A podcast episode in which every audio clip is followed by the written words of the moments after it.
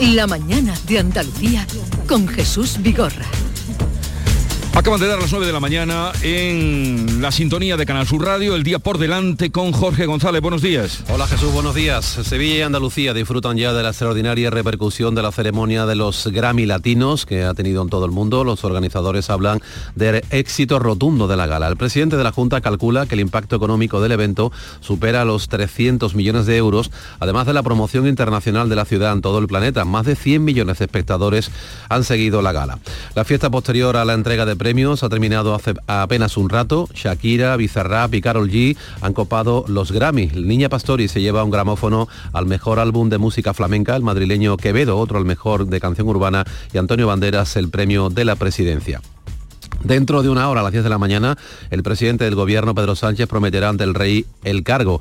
El jefe del Estado recibe al presidente en el Palacio de la Zarzuela. Los líderes europeos ya le han felicitado por la investidura. La presidenta de la Comisión, Ursula von der Leyen, el presidente francés, Emmanuel Macron, y el ucraniano Zelensky han sido los primeros en hacerlo. Siete personas han sido detenidas en Madrid durante esta pasada madrugada por los altercados ante la sede del PSOE. Según la delegación del gobierno, 4.000 personas participaron en esta concentración en el décimo cuarto día de protestas por los pactos del PSOE para la investidura de Sánchez y la ley de amnistía para los independentistas catalanes. El pintor y escultor Agustín Ibarrola ha fallecido a los 93 años en el hospital de Galdacao, en Vizcaya, autor entre otras obras de gran trascendencia del nuevo bosque de Oma en Guernica. Y por último, Almería coge hoy la celebración del Festival Internacional de Cine con la entrega del premio Almería Tierra de Cine a la actriz española Natalie Poza.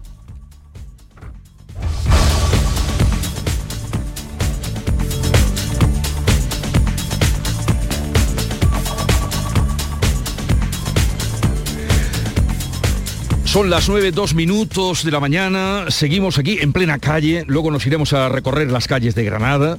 Agradecemos a nuestros invitados que se acerquen, porque eh, estamos eso, eh, en la calle, 10, 11 grados son los que tenemos en la Plaza Virrambla, y está con nosotros para tomar un café la alcaldesa de Granada, la hemos invitado a un café, el ayuntamiento no está lejos de aquí, eh, Marifran Carazo, a quien bien conocemos por su anterior trayectoria como consejera de fomento, ya la despedimos cuando se vino a disputar la alcaldía, consiguió con mayoría absoluta y es la alcaldesa de Granada, Marifran Carazo. Buenos días. Hola, buenos días, Jesús. ¿Qué tal está? Pues muy contenta y encantada de tenerte por aquí. Qué mejor sitio, ¿no? Que, vernos de nuevo y vernos aquí en Granada, en la plaza de Birrambla. ¿Tú estás a gusto en eh, Granada? muy bien, las horas que llevo, muy bien. Vi la ciudad ayer muy animada por esta zona, por el centro, por todo eh, donde estuvimos. Por cierto, está todo el alumbrado ya puesto, ¿no? Sí, el día 1 el día uno encendemos antes del puente, haremos una prueba antes la semana que viene y el día 1 pues empezar también ya el alumbrado y ya pues empezamos prácticamente la Navidad. Sí, sí, en las vísperas se dice que por las sus vísperas, les conoceréis y ayer estaba la calle muy animada. Pero vamos a hablar un poquito de Granada, de la actualidad también política eh, y de todo. Eh, ¿Cómo ve eh, el panorama nacional que comienza hoy con la toma de posesión de nuevo, bueno, de nuevo el presidente de gobierno Pedro Sánchez. ¿Cómo lo ve? Bueno, pues con enorme preocupación, ¿no? Yo creo que por delante tenemos eh, unos meses duros porque socialmente pues hemos visto ¿no? la repercusión que está teniendo esta noticia. Aquí en Granada la concentración del domingo que fue en Plaza Nueva, cuando Granada es la sede judicial de Andalucía, pues se rebosó la plaza y en cuanto a población, pues la ciudad de Granada ha sido de las más importantes en la concentración de España. Hoy tendremos un pleno institucional decidí convocar un pleno extraordinario y urgente para mostrar también el rechazo como ciudad y para que los socialistas granadinos también tengan la oportunidad de retratarse, de votar en su ciudad y dar la cara con los granadinos, porque vimos cómo la ciudad y comprobamos cómo la ciudad, bueno, pues ha mostrado y muestra su rechazo a este gobierno y a la propuesta y a los acuerdos que ha firmado el presidente Sánchez. Y me han dicho que no nos afecta a los granadinos, que no entendían, así me lo ha dicho el anterior alcalde, que no entendía cómo convocábamos este pleno, cómo nos va a afectar a los granadinos si se está generando desigualdad entre españoles.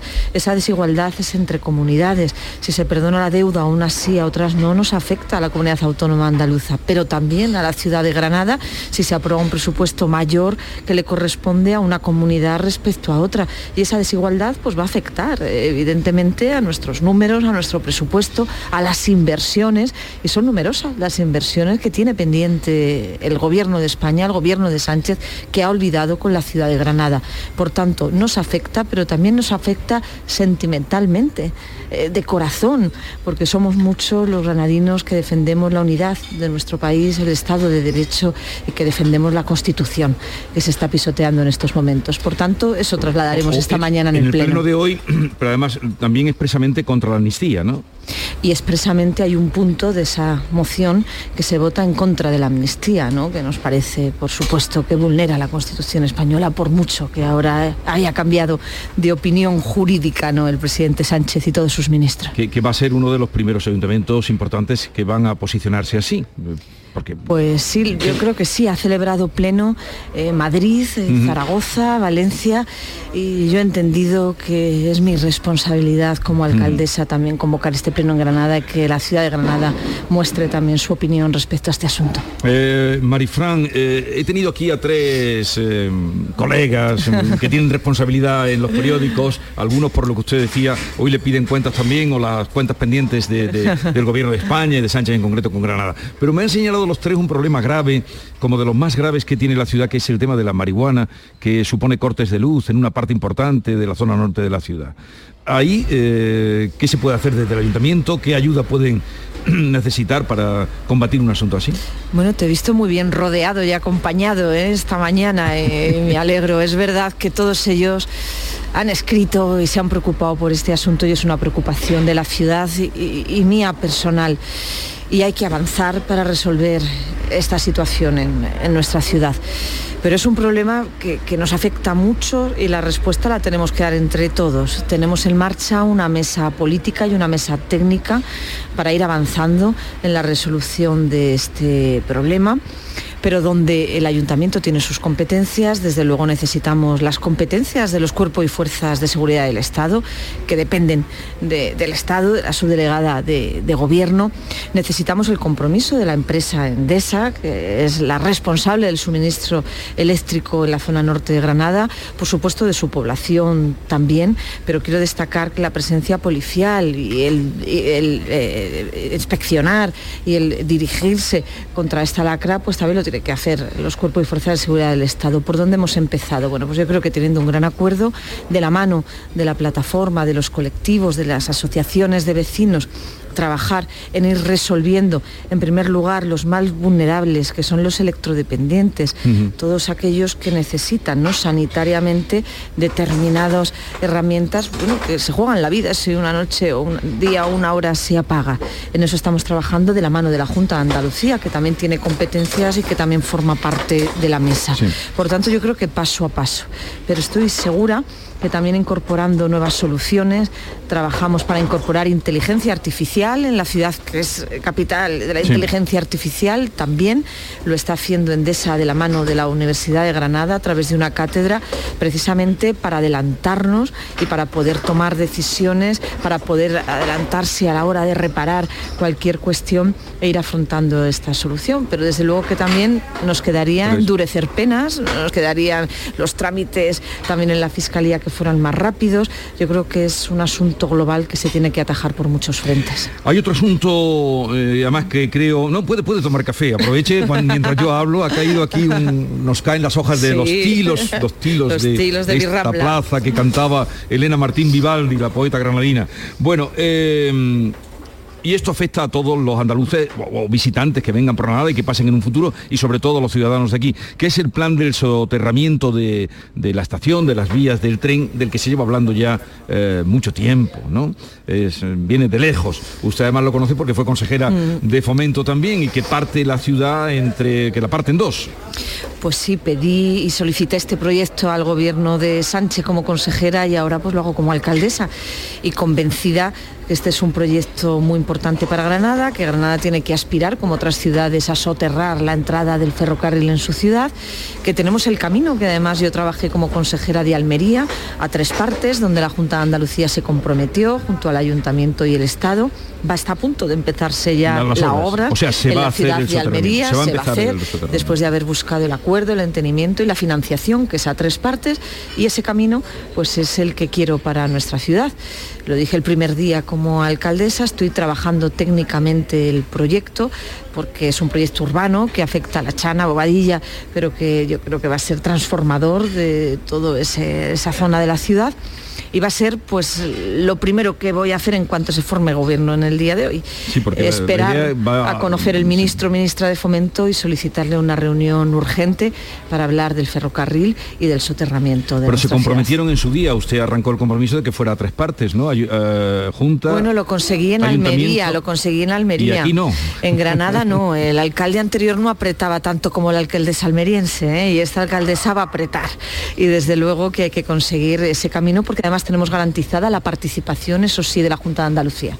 El presidente Juanma Moreno en su visita institucional al ayuntamiento el pasado mes de septiembre ya se comprometió a seguir ese camino que hemos marcado en Almería y participar la Junta de Andalucía en este proyecto. Hombre, ya que la mandó aquí, eh, tendrá que ayudarle, ya que la mandó aquí. bueno, no, la decidimos juntos, lo, eh, decidimos juntas, pero va a ayudar, estoy convencida. Ahora que se está celebrando una jornada, luego vamos a hablar de ello también en el programa, porque vamos a reflejar todo lo que pasa en Granada eh, sobre inteligencia artificial aquella reivindicación de aquella injusticia que se cometió con no traer aquí la agencia de inteligencia artificial, ¿eso se da por perdido o ¿O todavía se puede rascar algo, alcaldesa? seguimos sin respuesta política, no se ha dado la cara. Aquí ha vuelto a aparecer Sánchez, la ministra Calviño, y aquí siguen sin dar respuesta. No entendemos qué criterios se siguieron, seguimos sin entenderlo. Seguimos convencidos los granadinos, yo lo estoy, en que es la mejor candidatura y la más justificada, eh, pero tenemos que seguir hacia adelante, pendientes de la respuesta judicial. Estamos a punto, yo creo, de conocer ese recurso que se presentó la candidatura de forma unánime y en cuanto conozcamos el recurso pues sabremos su decisión y cumpliremos ¿no? como debe ser. Pero evidentemente sin respuesta política aparte de, esa respuesta que va a ser jurídica necesitaríamos esa respuesta política. Como no existe yo sí que tengo que decir que hay que mirar al futuro y seguir hacia adelante. Y seguimos trabajando planificando la estrategia de inteligencia artificial como ciudad que vamos a aprobar próximamente haciendo llegar la inteligencia artificial a los ciudadanos todas sus soluciones que nos pueden pueden ofrecer. ¿Y sabe por dónde voy a empezar?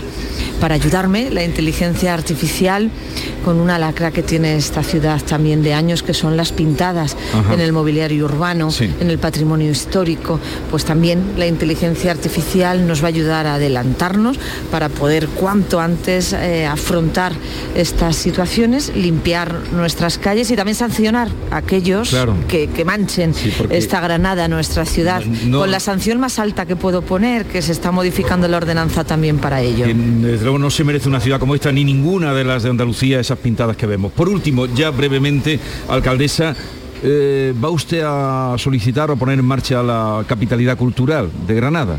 Espero que, lo tiene más que merecido, pero sea capital cultural en 2031. 2031. Vamos a trabajar de la mano de la universidad, de todos aquellos que quieran aportar. Yo creo que lo importante es el camino, el camino para fortalecer nuestra oferta cultural, dotar a Granada de nuevos equipamientos, más salas de exposiciones. Creo que tenemos un camino muy importante. Granada es cultura, se respira por todos sus poros, es un reconocimiento, pero es la oportunidad de fortalecer esta Granada y que asuma mayor protagonismo protagonismo y liderazgo. Pues tendremos con usted, desde luego, en esa aspiración de Granada, capital cultural del año 2031. Ya lo es, pero luego el reconocimiento. Bueno, ha sido un placer encontrarnos aquí, debajo de los tilos, el café que nos hemos dejado tomar, espero que, termine y vamos a disfrutar hoy de, esta ciudad. Gracias, bueno, A disfrutar de Granada. Y, mucha suerte. Jesús, me ha encantado verte y estar con nosotros en Granada. Un saludo a todos los oyentes. Adiós, hasta siempre. Hasta luego. Esta es La Mañana de Andalucía con Jesús Vigorra, Canal Sur Radio. Comemos el viernes, salimos el viernes, quedamos el viernes, cine el viernes, cumple el viernes.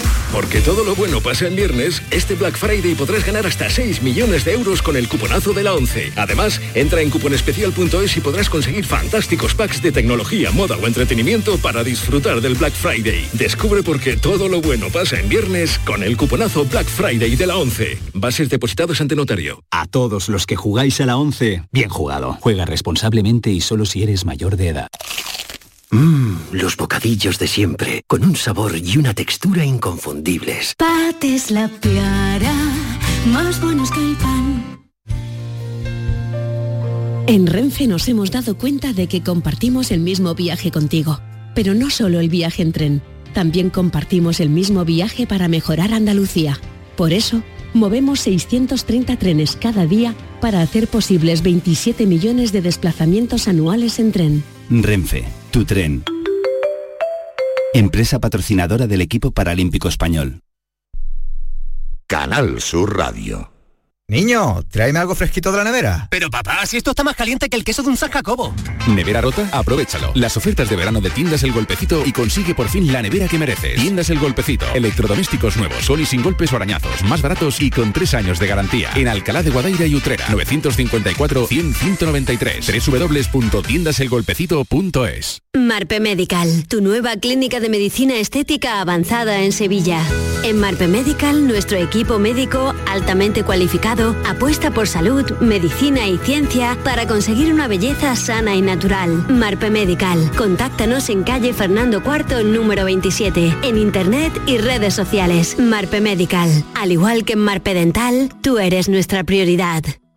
Descubre la elegancia y la pasión de los mejores caballos del mundo en SICAP. Del 28 de noviembre al 3 de diciembre, disfruta de la final del Campeonato del Mundo del Caballo Español. Exhibiciones diarias y de una gran oferta comercial. SICAP. Vive la experiencia del mejor espectáculo ecuestre del año en Fides Sevilla. Compra de entradas en sicapentradas.com. Colabora Fundación Caja Rural del Sur.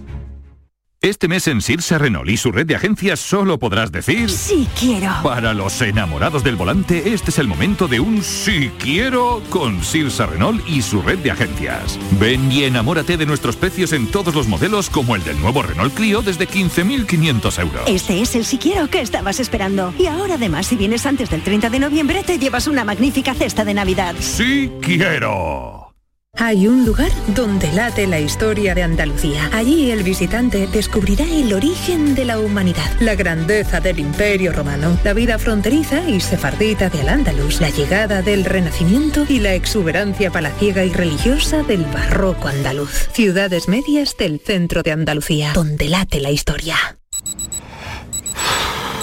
No te voy a decir la cantidad de enfermedades, ni la de millones de muertes que provoca la inactividad física pero sí que solo hay un obstáculo para evitarlo.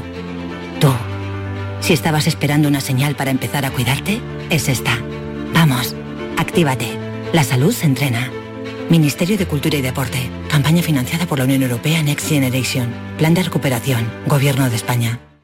Soy Luis Lara y te recuerdo que como siempre en la medianoche de los domingos te esperamos en el show del comandante Lara para divertirte y hacerte sonreír después del deporte. Y los domingos, a partir de la medianoche, el show del comandante Lara. Contigo somos más Canal Sur Radio. Contigo somos más Andalucía.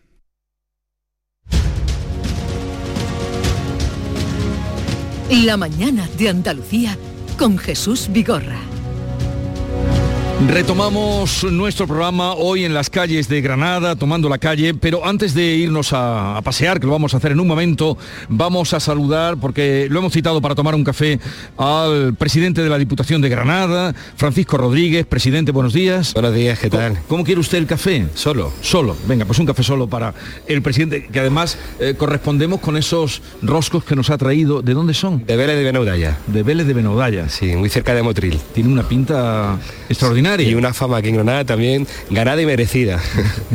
eh, por cierto, ya que ha nombrado usted Motril, voy a empezar por ahí, por la parte que le corresponde. Leo hoy en, eh, en el eh, periódico que, eh, bueno, la Diputación está, ahora diríamos por otro motivo, pero que Motril está reclamando eh, el problema que tiene Motril y parece que todos los espigones del litoral granadino, de cara al verano, que, que no hay espigones, que se han ido Sí, es un problema histórico y endémico de la comarca y lo que vemos los ciudadanos es cómo se tira el dinero año tras año, porque se invierten eh, auténticas cantidades importantes de dinero, cientos de miles de euros año tras año para arreglar las playas y con cualquier día que suba un poco la marea se vuelve a llevar eh, el agua a lo que es suyo. Por tanto, eh, reclamamos los, espigones que van a, costar una cantidad, pero que realmente se invierte o se ha invertido en, lo, en los últimos años para hacer los espigones por tres veces y al final pues lo que tenemos ahora mismo es una situación muy complicada para los chiringuitos, para los hosteleros y para todas las personas que viven del turismo en la comarca de Motril y la comarca de la costa. Pero usted que está tan comprometido con el turismo, que de hecho acaba de llegar ahora de Londres hace unos días, ¿no? Del Travel... De la World Travel. Sí, ha estado usted allí. Eh, ahí usted tendrá que meter marcha, ¿no? Porque estamos expectantes a ver cuando tenemos un nuevo gobierno para reunirnos con ellos y vamos, pedirle y exigirle, mejor dicho, ya de una vez por todas la, que resuelvan el problema que tiene los espigones, que tiene la ciudad de Motril con los espigones.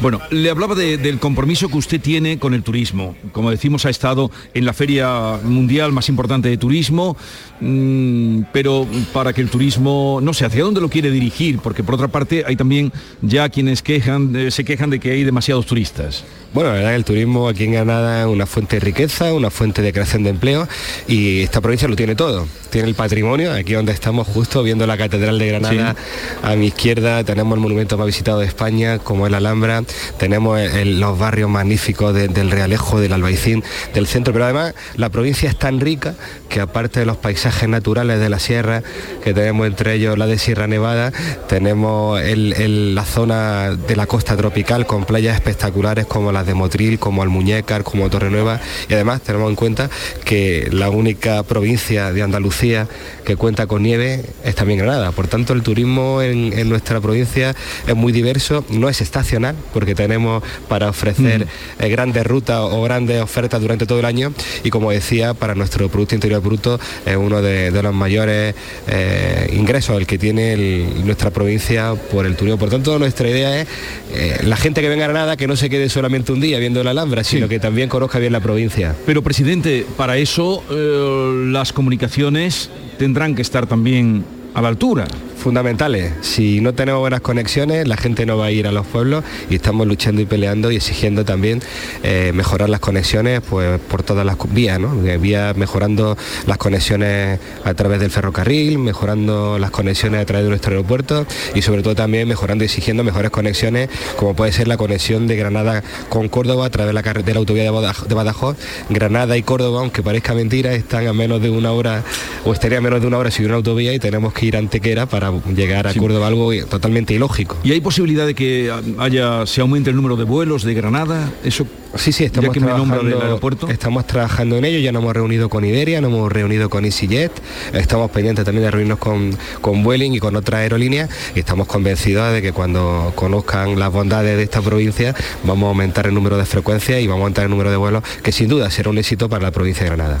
He leído esta mañana con alegría en el ideal que eh, mm, la casa museo, la casa donde nació Federico García Lorca, que creo que es eh, lo más visitado después de la Alhambra en Granada, o de lo más visitado, pertenece, eso lo recuperó la Diputación, pertenece a la Diputación, pero ahora la van a ampliar porque han comprado la casa del vecino, ¿no? Sí, eh, la casa van a hacer ahí? es una maravilla, la casa natal pues tiene, entre otras cosas, recursos, títeres, legajos de nuestro poeta más universal y nada más que entrar allí uno se le eriza la piel, pero tiene un problema de accesibilidad, claro, al final no contaba con, acceso, no contaba con una posibilidad de, y no, tampoco podía encajar en la red de Museo Andaluces. Lo que hemos hecho ha sido comprar la casa anexa y a partir de ahí, pues dentro de esa casa anexa vamos a, establecer allí el patronato Lorca, eh, con los funcionarios que tiene la Diputación en el patronato y vamos a conseguir también ganar esa accesibilidad a través de un ascensor que vamos a colocar en esa casa conjunta. Por tanto, vamos a poner en valor uno de los rincones más mágicos, más bonitos y más entrañables que tiene esta provincia, que es la casa donde nació Federico García Lorca. Y, una ruta lorquiana también quieren hacer dentro de la... Sí, sí, pues la figura de Lorca no solo se queda en Fuente de Vaqueros, sino que también vive muchos años en el pueblo de al lado, en, en Valderrubio, también tenemos dentro de las buenas acciones que tenemos con el Ayuntamiento de Valderrubio, estamos intentando eh, que era la otra casa de Federico García Lorca y la casa de Bernarda Alba, también conocida por todos los amantes. Eh, eh, la casa de Valderrubio también pertenece a la Diputación. Pertenece al Ayuntamiento de Valderrubio, pero el Ayuntamiento forma parte del patronato Lorca y lo que queremos es llegar a un acuerdo con el Ayuntamiento para que entre dentro de, la dinámica que tiene la Diputación. Y, la casa de donde supuestamente vivía Bernarda Alba, la, donde se inspira, la, quieren comprar. esa es también del Ayuntamiento. También queremos hacer un eje con las tres casas, con la casa natal, con la casa donde vivió Federico de adolescente y con la casa de Bernarda Alba. Entonces queremos hacer una, red bonita, una red eh, que se recorre en, una mañana en tres horas, pero que uno se hace una composición del lugar y sobre todo ve la realidad de, los primeros años del poeta, ve la inspiración del poeta y sobre todo la obra del poeta. Ahora que estamos hablando de García Lorca, grande, inmenso, luego, ahora vamos a visitar, en cuanto que acabe con usted, vamos a ir a la fundación y vamos, en fin, porque Lorca está aquí presente y, y- emerge por cualquier sitio, en, muchos recuerdos. Mm, quería recordar que, no sé si se ha enterado usted, eh, que ha muerto Agustín Ibarrola, el, el- gran escultor vasco, ha muerto esta mañana. Nos hemos en- en- enterado de, de esta noticia y, en fin, quería, quería mm, señalarlo, ahora que estábamos hablando de, de la parte cultural. Pero también vamos a hablar algo de política, porque mm, usted es el presidente del Partido Popular en la provincia de Granada. Así es. Vale. ¿Y qué es lo que van a hacer en Salobreña? ¿Qué ha pasado en Salobreña? ¿Qué, qué es lo que, que van a meter? ¿Es hoy cuando meten la moción de censura? Eh, la verdad que tengo que trasladarle a, a toda Andalucía hoy que lo de Salobreña es un- una situación compleja porque el, el Partido Socialista con dos socios distintos en estos cuatro meses no ha sido capaz de sacar ningún proyecto adelante y la situación dentro del gobierno es muy difícil. Hay otra alternativa, se ha presentado otra alternativa que ha abanderado el Salobreña como tal, el Partido Popular de Granada no ha intervenido en nada. Y se han puesto de acuerdo un bloque que puede eh, buscar una alternativa al de gobierno actual. Nuestra sorpresa es que el concejal y portavoz de Vox no ha querido que el alcalde sea del Partido Popular y está permitiendo que el alcalde sea socialista. Por tanto, yo primero me, me- me surge una, una duda de oh, estamos tachados, bien sabes, la derechita cobarde, los calificativos que estamos recibiendo a diario de Vox y, ah, y ahora resulta que Vox mantiene al hombre de Pedro Sánchez Salobreña como alcalde de la localidad. No entendemos, eh, algunos intereses puede haber ahí por medio porque otra explicación no tiene. Entonces se mantiene, porque la moción de censura se iba a presentar o, o se ha No, sí, sí, yo por lo que me comentaban los compañeros ya tenían las ocho firmas, faltaba nada más que la firma del concejal de Vox, hizo una asamblea a la que asistió un número de personas y dijeron que no, que prefería Vox, prefiere en Salobreña que gobierne el Partido Socialista antes de que haya un alcalde del Partido Popular. Sí, sí, eso me, me habían contado ayer, rastreando un poco lo que había por Granada y digo, a ver que me lo aclare eh, eh, Francisco Rodríguez, el presidente de la Diputación y presidente del Partido Popular eh, en Granada. Eh, por cierto, ya que hemos entrado en, en materia política, mm, de la situación que empieza ahora en España, ¿qué espera o...?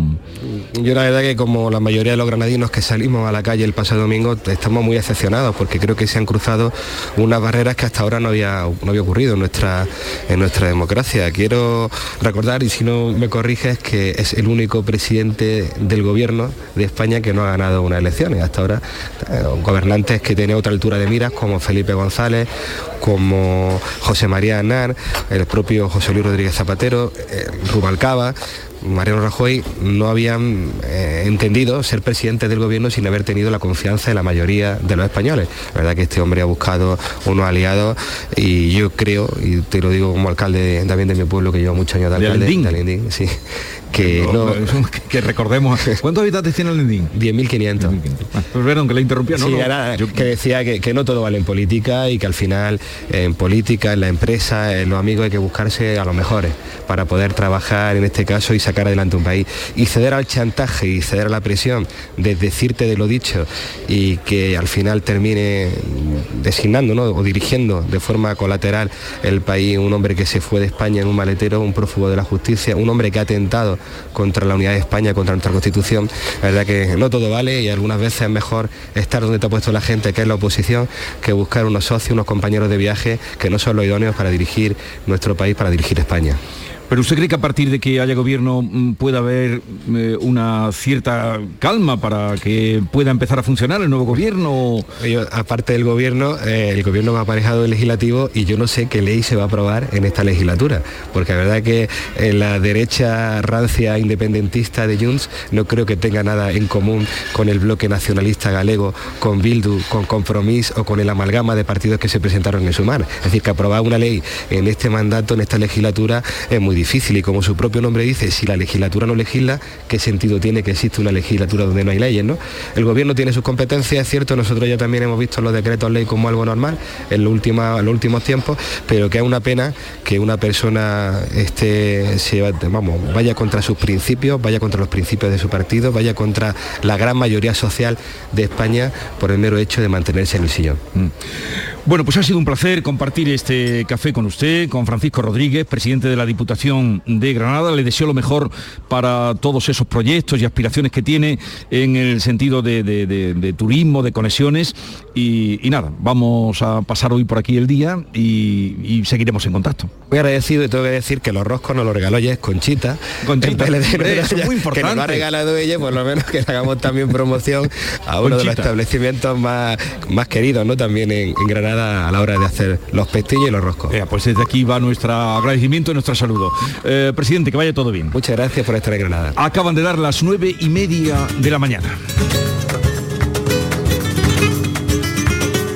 Esta es La Mañana de Andalucía con Jesús Vigorra, Canal Sur Radio. Dios mío, Yaya, qué buenos están tus macarrones. Algún día nos tienes que contar tu ingrediente secreto. Pates la piara, más buenos que el pan. No te voy a decir la cantidad de enfermedades, ni la de millones de muertes que provoca la inactividad física, pero sí que solo hay un obstáculo para evitarlo. Tú. Si estabas esperando una señal para empezar a cuidarte, es esta. Vamos, actívate. La salud se entrena. Ministerio de Cultura y Deporte. Campaña financiada por la Unión Europea Next Generation. Plan de recuperación. Gobierno de España. Hola, hijo. ¿Cómo te van las cosas? Dice mi mujer que trabajo demasiado y que tengo mucha tensión acumulada. ¿Tensión? ¿Y tú qué has hecho? Yo, garbanzos. Mmm, garbanzos. Anda, siéntate y come. Legumbres la pedriza. Tómate tu tiempo.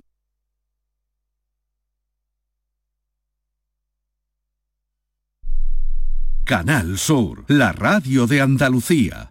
Sigue la corriente del río. Navega en la inmensidad del océano Adéntrate en la jungla, descubre lo desconocido.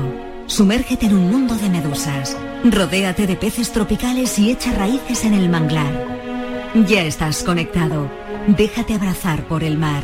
acuariosevilla.es ¿Ya conoces las lavadoras Nevir? Lavadoras de hasta 12 kilos con motor inverter y etiqueta energética clase A. Porque Nevir siempre piensa en el ahorro de la factura de la luz. Con las lavadoras Nevir podrás esterilizar la ropa deportiva y disfrutar de su velocidad de centrifugado y sus tres modos de lavado rápido. Si no la tienes aún, ve ya por tu lavadora Nevir. La diversión te llama sin remedio. Saborea cócteles únicos, vibra con la música y grita de emoción con los partidos más épicos en Sin Remedio Premium Cóctel. Ven a conocernos y no te quedes sin tu reservado. Calle Arcos 33 Los Remedios. Bordadores, imagineros, pintores, restauradores, tallistas, doradores, pasamaneros, cordoneros, escultores, todos ellos y muchos más formamos parte del sector de los comercios del arte sacro de Sevilla. Visítanos. Arte Sacro, un tesoro a tu alcance en el corazón de Sevilla. Programa de apoyo al comercio minorista, promovido por la Cámara de Comercio de Sevilla y financiado por Fondos FEDER. Colabora Ayuntamiento de Sevilla y Asociación Gremial Sevillana de Arte Sacro. Canal Sur Radio. Estos son Nacho y Carla entrenando duro como siempre. Uno de ellos ha salido este año con 35 goles, 16 asistencias y 3 títulos. Aunque Nacho es un crack, no importa el esfuerzo que ha hecho Carla en conseguir esos datos. Los focos siempre van al mismo sitio. En el deporte, que lo que importa, importe. Ministerio de Cultura y Deporte. Campaña financiada por la Unión Europea Next Generation. Plan de recuperación. Gobierno de España. Hola, amigo Nicolás. Hola, Baltasar, Gaspar, Melchor. He estado ayudando en las tiendas MGI y ahora necesito vuestra ayuda para repartir todos los juguetes. En MGI, los juguetes de primeras marcas están a 10, 15 y 20 euros. Cuenta con nosotros, amigo Nicolás. Nosotros también te necesitaremos. En tiendas MGI nos dan mucho trabajo. Gala Día del Flamenco en Andalucía. El 18 de noviembre, en el Gran Teatro de Córdoba, celebramos la segunda gala del Día del Flamenco en Andalucía con las actuaciones de El Pele, Farruquito y de José Antonio Rodríguez, Agencia Andaluza de Instituciones Culturales, Junta de Andalucía. La tarde de Canal Sur Radio con Mariló Maldonado.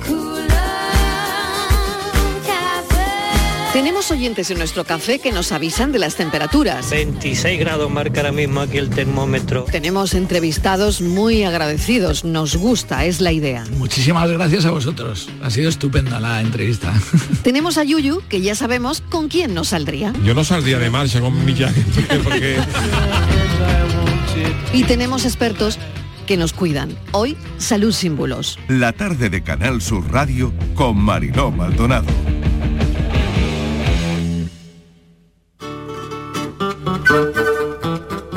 Esta es La mañana de Andalucía con Jesús Vigorra, Canal Sur Radio. Caminando por la calle Reyes Católicos de Granada, la vida que vemos en esta ciudad y vamos a recorrerla para ustedes, para mostrarla, para enseñarla. Está bonita. Vamos a, a acudir primero a la Fundación García Lorca, hablábamos hace un momento con el presidente de que es uno de los mayores atractivos, esto lo sabemos, y la fundación que lleva unos años ya trabajando en la ciudad, allí se ha ido Maite Chacón, adelante Maite. Maite. Bien, pues ahora volveremos con ella. Nosotros nos dirigimos a la fuente de las batallas. Me acompaña a mi vera Aurelio Capa. Buenos días, Aurelio. Hola, ¿qué tal? Muy buenos días. Qué, qué, mm, bonita luz, ¿no? Una luz magnífica que nos, de Granada con la que se despierta hoy la ciudad. El Fuente de las Batallas, que es el sitio donde se celebran los ascensos del Granada, donde viene eh, cuando Granada ha ascendido de categoría, primera división. Es un lugar de punto de encuentro, es un lugar, digamos, muy deportivo, por decirlo de alguna forma. Es el kilómetro cero de Granada, prácticamente, donde estamos. Kilómetro cero de Granada, estamos bajando por la acera del casino. La acera del casino. Antiguamente los más mayores le llaman el tontódromo.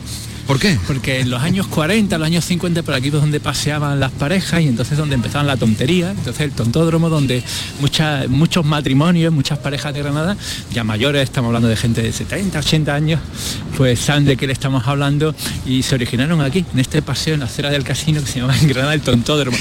Y enfrente tenemos lo que sería la, la carrera, la carrera, la acera del Darro. La acera del Darro.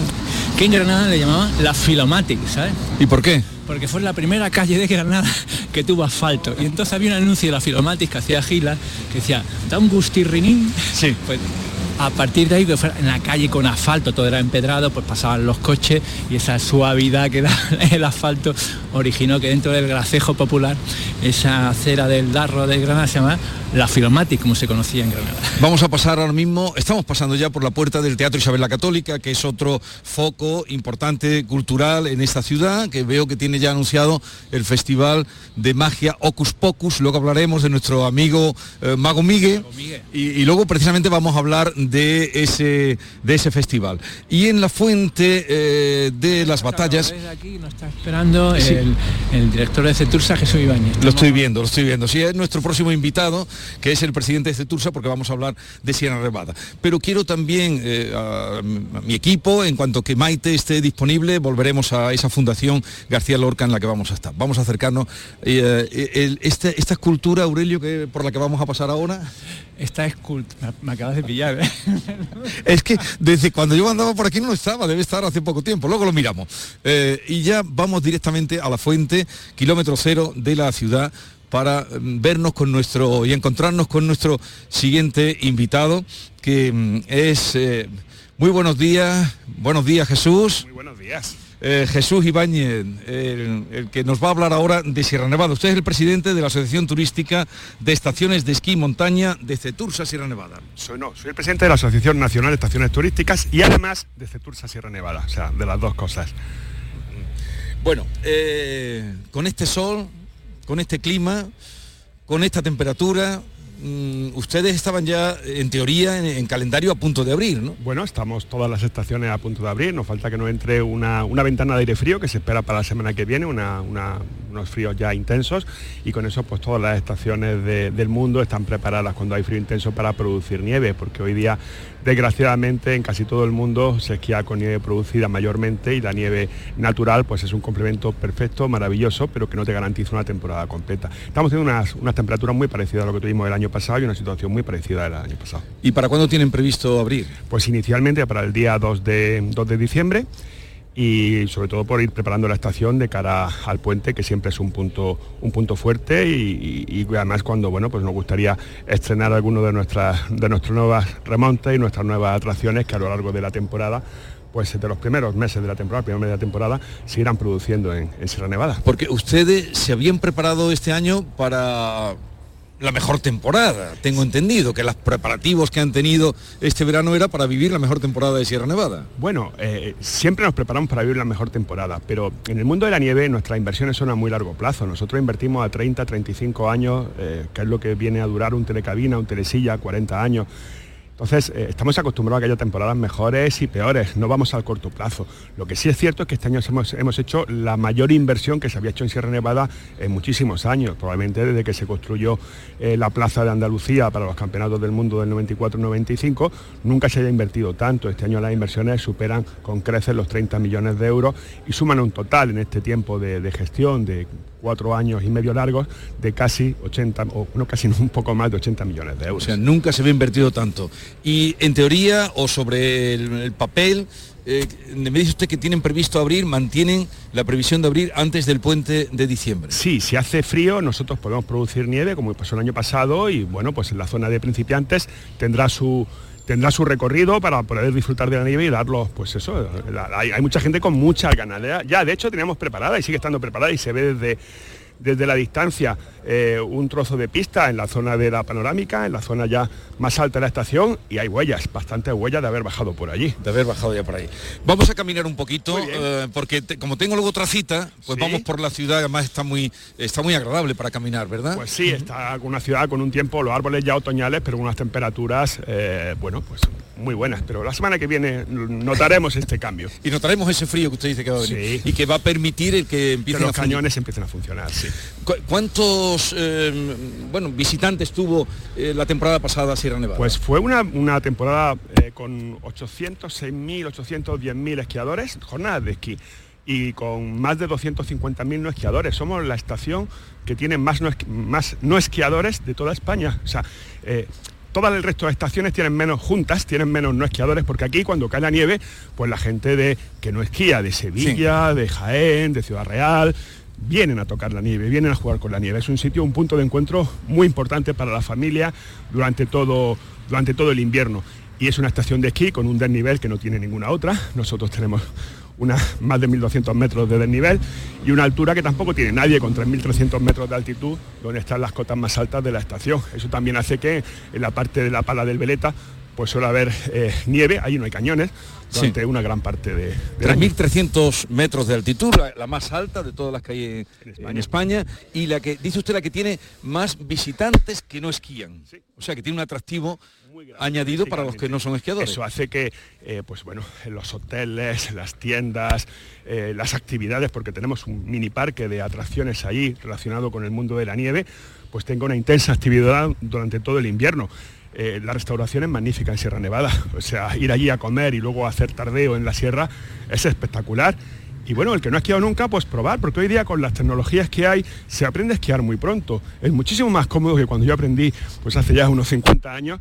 Eh, hoy día el, el material de Carvin y las botas no son lo que eran antes y te permiten en tres días realmente estar ya bajando eh, pistas de en color azul. Sí, o sea, una familia que, que venga a pasar un fin de semana a Sierra Nevada, en tres días puede Están haciendo- en tres días están haciendo ya bajadas por pistas azules incluso. Y, y hay gente que en tres días está ya bajando el río, que es una pista azul.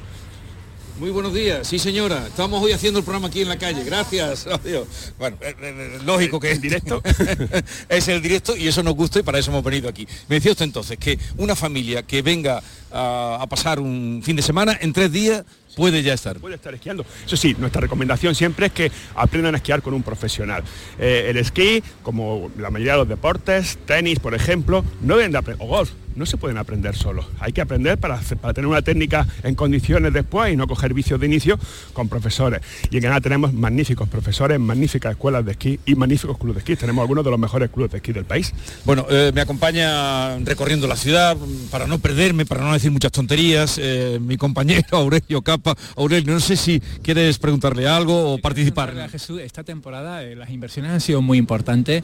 Vamos a disfrutar probablemente de una renovación de la estación como hacía décadas probablemente no asumía y un atractivo más porque eso es sustitución del telecabina al Andaluz, un histórico. En fin, que no vamos a encontrar los graninos que subamos en esa fecha que ha anunciado usted de, de inicio de, de la apertura, anda- graninos andaluces y esquiadores internacionales que vienen a la estación. Pues eh, para el día que abramos ya nos encontramos con que todo el sistema de nieve producida está íntegramente renovado. Ahora mismo tenemos eh, el sistema de nieve producida, es decir, cañones y la, la parte eh, electromecánica que hay para impulsar, transformar y bombear, más moderna del mundo, la mejor que hay ahora mismo.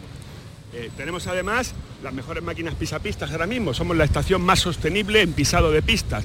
Tenemos una alta apuesta por la sostenibilidad. Tenemos, estamos elaborando un plan de sostenibilidad.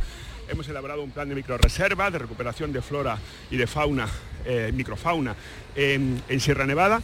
Y, eso está ya desde, desde el principio porque hemos cuidado. Desde el punto de vista de, los remontes, el telecabina al Andalus se verá ya, se verá incluso dando vueltas, pero de momento y probablemente hasta, hasta el puente no pueda ser eh, un trabajo en, con gente, ¿no? no pueda llevar gente. Pero bueno, ya veremos qué día empieza ahí, porque eh, la fecha prevista de entrega es para el 1 de diciembre. Y los dos telesquís, pues depende, porque la zona de Monte Bajo pues es una zona que requiere más nieve y que estarán un poquito, un poquito más tarde. Además tenemos una alfombra nueva también, que esa estará para, probablemente para enero. Eh, estamos mm, caminando por la ciudad con Jesús Ibáñez, que nos está hablando de todos los preparativos para eh, eh, eh, abrir ya en Sierra Nevada. Me habla usted de todas las singularidades que tiene Sierra Nevada, pero ¿y de precios cómo está la cosa? El precio está en consonancia con lo que suele costar esquiar. O sea, esquiar es más barato que ir al fútbol, por ejemplo. No, no, o más barato que ir a un concierto. Yo prefiero que mi niña suba a la sierra que que vaya a, ver- conciertos en, Madrid, donde reside. A ver, es una actividad que requiere unas inversiones como ninguna otra, o sea, no hay ninguna actividad deportiva que requiera una infraestructura como la que tenemos nosotros, excepto los estadios de fútbol probablemente, y además pues requiere muchísimo personal. Nosotros tenemos en temporada más de, 700 más de 700 trabajadores eh, directamente en la estación, pero es que a nuestro alrededor se mueven 7.000 trabajadores más. Somos uno de los motores económicos de Granada y de Andalucía. Generamos el 2,2% del PIB de esta provincia y el 2,1% del empleo de esta provincia. O sea, 7.000 trabajadores. Sí, eso, se mueve, eso mueve Sierra Nevada. Eh, no sé si podemos ya acudir a, a- vamos a la Fundación García Lorca. Sigue usted conmigo, ¿no? Me acompaña. Sí, por supuesto. Estamos, vamos a llegar aquí a la plaza de del Carmen, que es la plaza del Ayuntamiento, pero vamos a asomarnos porque ya está allí eh, Maite Chacón en la Fundación García Lorca. Adelante, Maite. Hola Jesús, buenos días. Vamos de plaza en plaza. Eh, nos- yo estoy en la plaza de la Romanilla con unas vistas impresionantes y estoy aquí con Miguel Canales, el director gerente de la Fundación Federico García Lorca, el centro. Eh, pe- perdona, perdona que me está corrigiendo. Es el Eh, consorcio, el consorcio Centro Federico García Lorca. La fundación, la presidenta es Laura García Lorca. Vale, pues ya está todo aclarado. Eh, esto es una institución cultural que está destinada al estudio, a la investigación y a la difusión en torno a la vida y a la obra de, de Federico. ¿Qué nos encontramos aquí, en este, en este edificio, por cierto, precioso, que está, en, como decía, en la Plaza de la Romanilla, con una vista impresionante de la Catedral y Sierra Nevada al fondo? Miguel Canales, ¿qué, qué encontramos aquí en este centro? Pues bueno, en este centro tenemos un, un auditorio donde solemos hacer actividades, eh, muchas, muchas actividades culturales, sobre todo de artes escénicas. Tenemos una sala de talleres donde realizamos talleres talleres para, para adultos y para escolares. Eh, tenemos la biblioteca, la biblioteca del centro, en el cual eh, la utilizamos para los distintos investigadores que vienen. Es una bibli- la biblioteca que tenemos en el mismo centro, los libros que están expuestos son los, los libros eh, de la biblioteca moderna, que se llama de, de- la Fundación Federico García Lorca. Eh, luego tenemos una, la cámara corazada donde está el legado, donde están los manuscritos originales, eh, escritos, eh, los dibujos y, lo, que compone el legado. La biblioteca, la biblioteca familiar y las primeras ediciones. Eso está dentro de lo que es una cámara acorazada que está suspendida sobre la, sobre la biblioteca. que llama mucho la atención, ¿verdad? Es un- una cámara corazada que pende encima de la biblioteca. ¿Qué se guarda ahí? ¿Qué tesoro se guarda ahí? Hombre, pues se, se guardan eh, los manuscritos de, las de, manuscritos de, de puño y letra de, las obras de Lorca, es decir, desde Bodas de Sangre hasta El romancero gitano, Poeta en Nueva York. Se guardan también las primeras ediciones, las primeras ediciones y se guardan también eh, dibujos. Bueno, los dibujos los tenemos compartidos porque tenemos un archivo también arriba. Se guardan los dibujos y, y eso es, lo, que lo que se guarda, lo que se custodia ahí en esa cámara corazada, que la verdad es que es impresionante, porque ya os digo que está arriba de la, de la biblioteca. Eh, los estudiosos que vienen aquí a, estudiar a, Lorca, a, trabajar en sus tesis, a trabajar sobre, sobre el poeta, eh, ¿tienen acceso directamente a lo que hay en la, en la cámara? Bueno, ellos eh, tienen una, solicitud, a través de una solicitud eh, se puede, sí, se puede, incluso nosotros tenemos, tenemos abajo, tenemos un escáner cenital en el cual cuando ellos soliciten algo, como tenemos una archivera y una bibliotecaria abajo, claro, ellos con el documento lo cogen y le pueden incluso hacer una copia o enseñárselo delante y luego ya se les puede hacer incluso una copia del documento. Hace apenas cinco días se ha adquirido la biblioteca familiar del poeta, ¿verdad? ¿Cuántas obras han venido? ¿Qué ha venido? ¿Qué nuevo legado aquí al centro? No, no es, ya estaba aquí.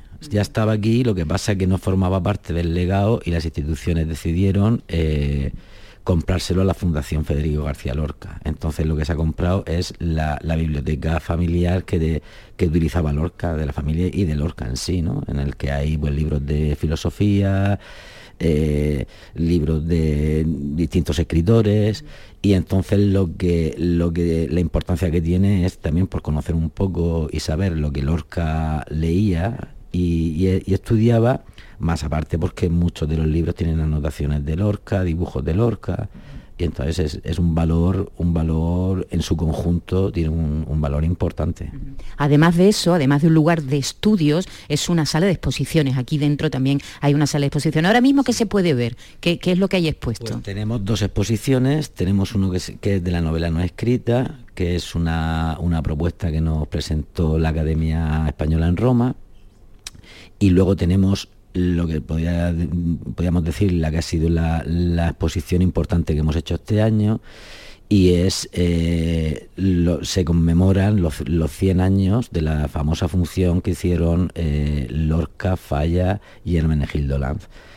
Entonces hemos conmemorado y la importancia de la exposición es que mm, por primera vez en 100 años se ha podido eh, poner en conjunto todos los originales que se utilizaron para esa función. Entonces es una maravilla la, exposición y está teniendo mucho éxito. Muchas visitas. ¿Cuántas visitas tenéis anualmente aquí? Pues, dependiendo de, la cuantificación, pero bueno, yo creo que alrededor de 70, 80 mil visitas, incluso más, cuantificando lo que es única y exclusivamente mm, para venir a la exposición pero más de 80.000 sí, sí. Yo creo que, dependiendo, claro, hemos tenido años porque vamos cuantificando, pero yo creo que de 80 a 100.000 personas eh, se suelen, suelen pasar. Y, el interés por el poeta no pierde fuerza, ¿verdad? ¿Desde dónde vienen? De, de, qué lugares del mundo vienen estudiosos aquí? de todos los sitios.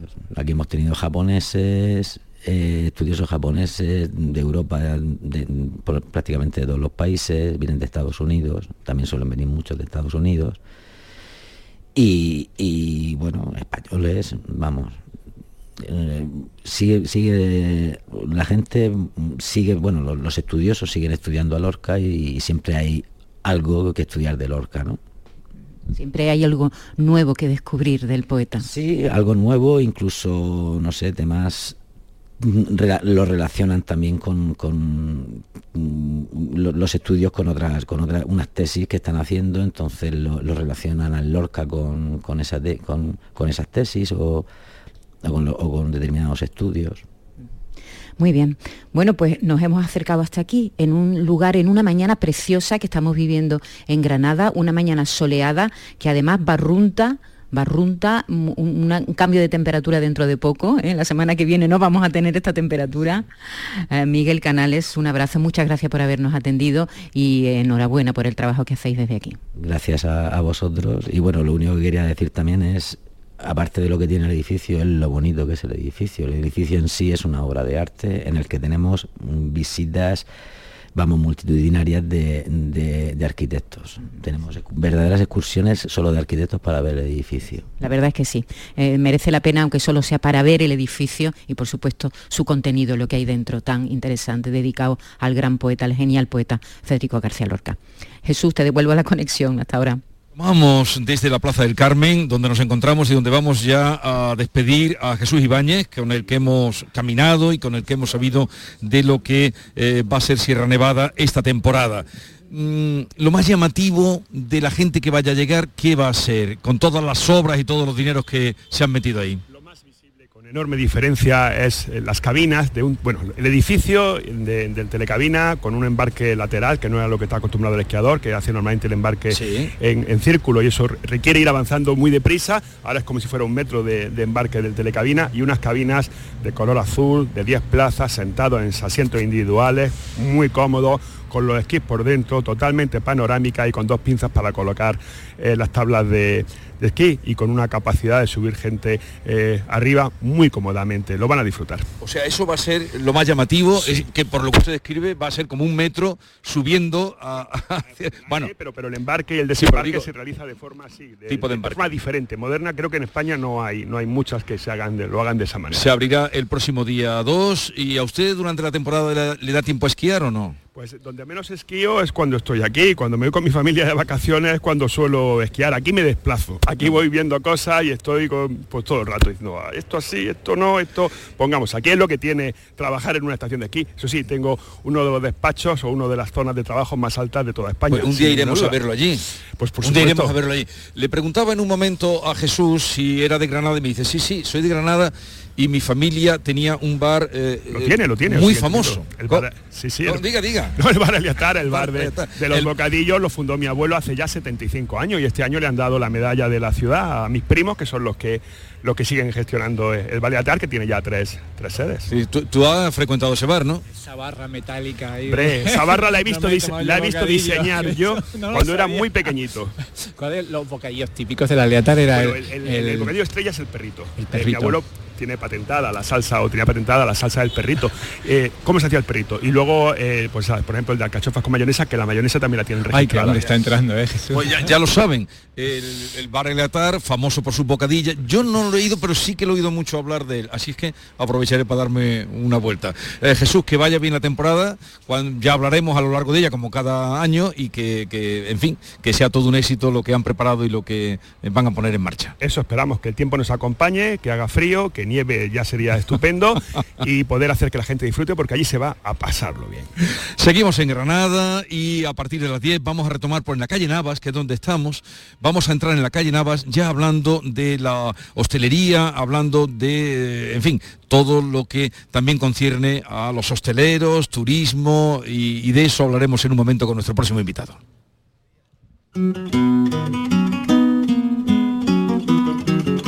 La mañana de Andalucía con Jesús Vigorra. Canal Sur Radio. Ya sabes que los descuentos de Black Friday en Airesur son una pasada, pero queríamos decirte, Shopping Lover, que hay algo mejor que un Black Friday con los mejores descuentos. Uno con grandes regalos. Participa con tus tickets de compra y entra en el sorteo de una PlayStation 5 junto con un lote de productos valorados en 900 euros. Descuentos, venid a mí. Airesur, todo lo que te gusta. Bienvenidos a Sacaba. Mil metros de electrodomésticos con primeras marcas. Grupos Whirlpool, Bosque y Electrolux. Gran oferta en frigoríficos. Combi Corbero en blanco y no frost por solo 359 euros. Y solo hasta fin de existencias. Solo tú y Sacaba. Tu tienda de electrodomésticos en el Polígono Store en calle nivel 23 7. Sacaba. Bordadores, imagineros, pintores, restauradores, tallistas, doradores, pasamaneros, cordoneros, escultores, todos ellos y muchos más formamos parte del sector de los comercios del arte sacro de Sevilla. Visítanos. Arte Sacro, un tesoro a tu alcance en el corazón de Sevilla. Programa de apoyo al comercio minorista, promovido por la Cámara de Comercio de Sevilla y financiado por Fondos FEDER. Colabora Ayuntamiento de Sevilla y Asociación Gremial Sevillana de Arte Sacro. Las noticias que más te interesan te las cuenta Canal Sur Mediodía Sevilla. Y este 20 de noviembre te llegan desde el centro comercial Lago, que ya se prepara para recibir a todos los visitantes en su Black Friday más cool. Canal Sur Mediodía Sevilla. Este 20 de noviembre, desde las 12, en el Centro Comercial Lago. Con la colaboración del Centro Comercial Lago.